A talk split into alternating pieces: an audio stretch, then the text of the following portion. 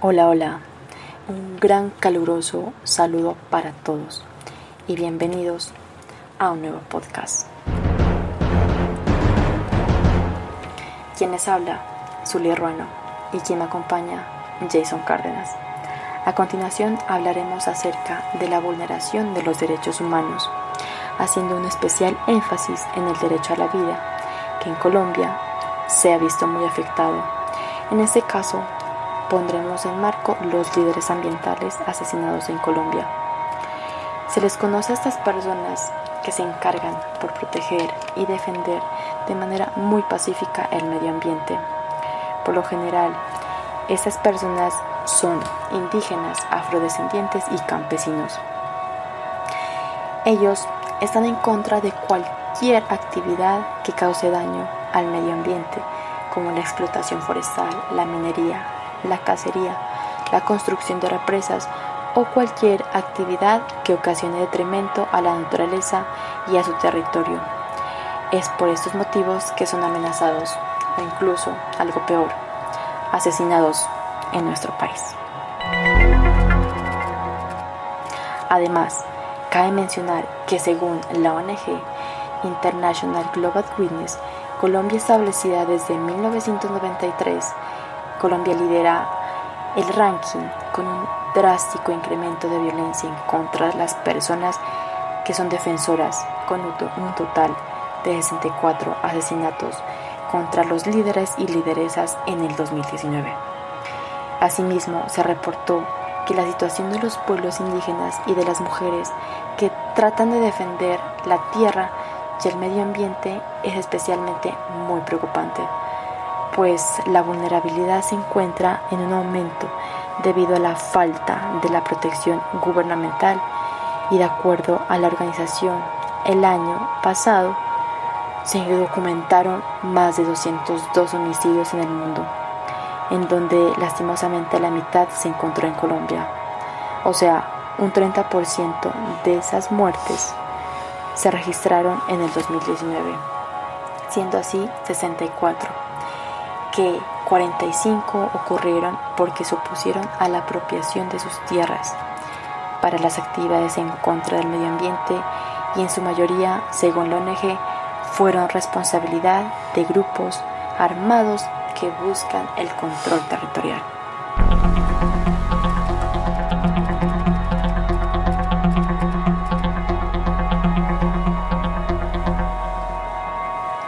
Por otra parte, en el 2019, Colombia fue un país más peligroso para los líderes ambientales en el mundo, ocupando así el primer lugar de los 64 líderes asesinados, seguido por el país Filipinas con 43 y Brasil con 24. Los departamentos con un mayor muertos fueron Cauca, Nariño y Antioquia, donde los más afectados eran de orígenes indígenas y campesinos donde podemos evidenciar la falta de compromiso que han tenido en nuestro país frente a este tipo de delitos, pues este comportamiento sigue siendo uno de los más principales detonantes en el aumento de estas cifras. Ya son muchos los casos que han quedado en impunidad y ni siquiera se ha hecho investigaciones correspondientes. En lo que ha ocurrido del año, según estudios para el desarrollo de la paz, INDEPAZ,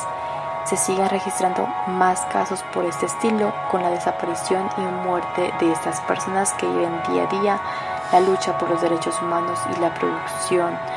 de la protección de nuestra riqueza ambiental. Solo en Antioquia para el año 2020, según datos de los 65 líderes asesinados en Colombia, fueron 7 en el territorio antioqueño. Las cifras son muy altas al día de hoy. Se dice que también la muerte de Gabriel Ochoa en el municipio de Granada, Antioquia, fue asesinado por defender su tierra en manos de grupos armados.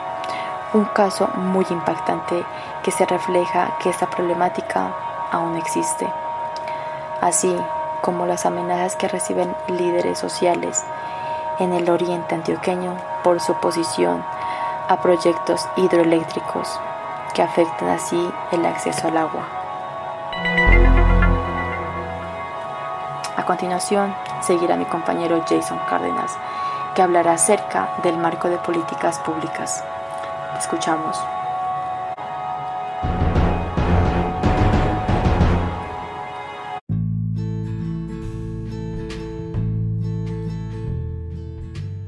Hola, un cordial saludo a todos, muchas gracias por la invitación. Bueno, eh, primeramente quería comentarles que queremos hablar acerca del marco de las políticas públicas, en donde eh, desde la Constitución en el artículo 2 se tiene que los fines principales del Estado y de las autoridades de la República están instituidas para proteger a todas las personas residentes en Colombia, en su vida, honra, bienes, creencias y demás derechos y libertades, y para asegurar el cumplimiento de los deberes sociales del Estado y de los particulares. Eh, en el gobierno de Duque, con la intervención del Comisionado de las Naciones Unidas, se expidieron los decretos 660 de 2018 y decreto 2137 de 2018. El primero hace referencia a crear y reglamentar el Programa Integral de Seguridad y Protección para comunidades y organizaciones en los territorios. En el segundo se habla por el cual se crea la Comisión Intersectorial para el Desarrollo del Plan de Acción Oportuna de Prevención y Protección Individual y Colectiva de los Derechos a la Vida, la Libertad, la Integridad y la Seguridad de defensores de derechos humanos, líderes sociales, comunales y periodistas. En cuanto a las herramientas de protección ambiental en Colombia, existe la Constitución Ecológica, la cual es un subsistema creado en la Corte Constitucional, y la Ley 99 de 1993, en la cual se creó el Sistema eh, Nacional Ambiental como herramienta para garantizar la vida de los defensores ambientales y permitir así que ejerzan su labor sin que los amenacen, criminalicen o maten. Así como podemos ver,